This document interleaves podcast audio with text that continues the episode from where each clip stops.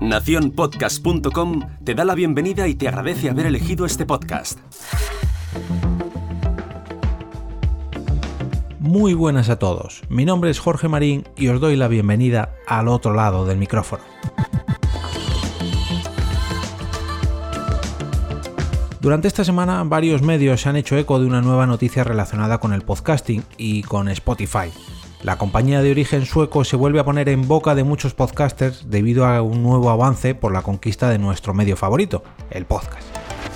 Seguramente hayáis oído, visto o escuchado un titular similar al que he puesto yo en el episodio de hoy. Algo parecido a Spotify comienza a insertar publicidad en los podcasts gracias a los datos que obtiene de sus usuarios. Y sí, es cierto, pero hay que aclarar también algunas cosas.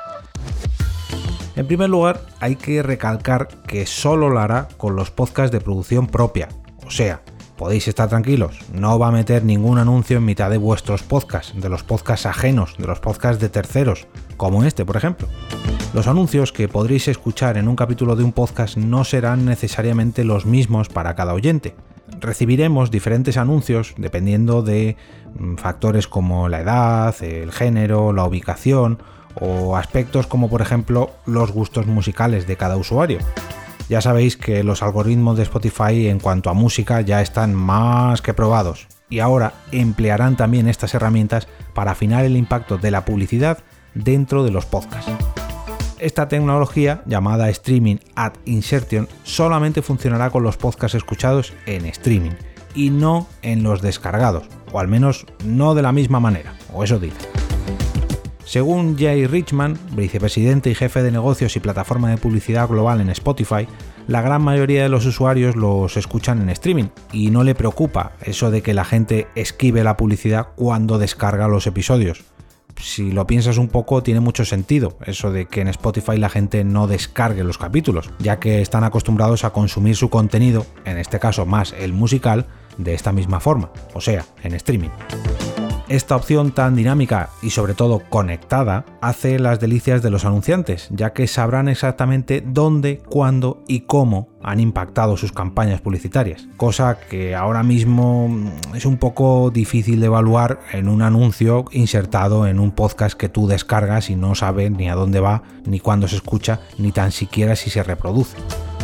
En Spreaker, por ejemplo, podemos hacer algo similar, insertar anuncios en nuestros podcasts y distribuirlos por todas las plataformas. Pero, ¿quién asegura que los oyentes no saltan cada anuncio que inserta el podcast?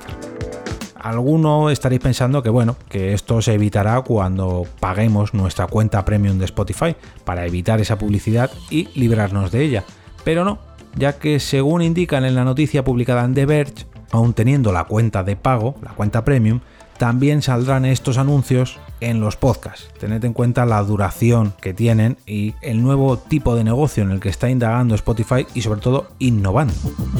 Este es uno de los pasos que sabríamos que tenía que llegar tarde o temprano y que de hacerlo sería una compañía tan grande como Spotify quien se atrevería a dar un paso como este. En el futuro vendrán preguntas como ¿y con los podcasts de terceros que enviamos nuestro contenido a Spotify totalmente gratis? ¿Qué ocurrirá? ¿Cobraremos por esa publicidad? ¿Será el precio a pagar por aparecer en este catálogo tan amplio? ¿Qué beneficios sacaremos los podcasters independientes de estos cambios en el futuro? Y el más difícil todavía.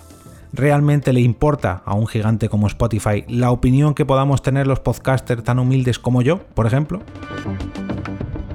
Veremos si este tipo de publicidad acaba llegando a los creadores de contenido independientes o si todo esto queda reservado a las grandes superproducciones con sus miles o millones de descargas o incluso solamente para los podcasts de producción propia de Spotify. Pero yo apuesto que no, que esto seguramente acabe ampliándose mucho más allá. Os dejo dos enlaces en el capítulo de hoy, uno de ellos en castellano que podéis leer en GenBeta y la fuente original de la noticia, a la que también hacen referencia en GenBeta, que es The Verge, está en inglés. Espero vuestras opiniones al respecto de esta noticia o del pequeño debate que yo me he montado a través de los comentarios de este capítulo o a través de mi cuenta de Twitter, arroba eov con. Como cada viernes, desearos que tengáis un gran fin de semana lleno de podcasts y recordaros que podéis mostrar vuestro apoyo a este podcast entrando en mi perfil de Coffee, a través de la dirección jorgemarinieto.com barra café. Si me invitáis a uno de estos cafés virtuales, entraréis en el sorteo de unos auriculares inalámbricos Xiaomi Redmi AirDots y además conseguiréis acceso al grupo de Telegram de mecenas del programa. Me despido y regreso otra vez a ese sitio donde estáis vosotros ahora mismo, al otro lado del micrófono.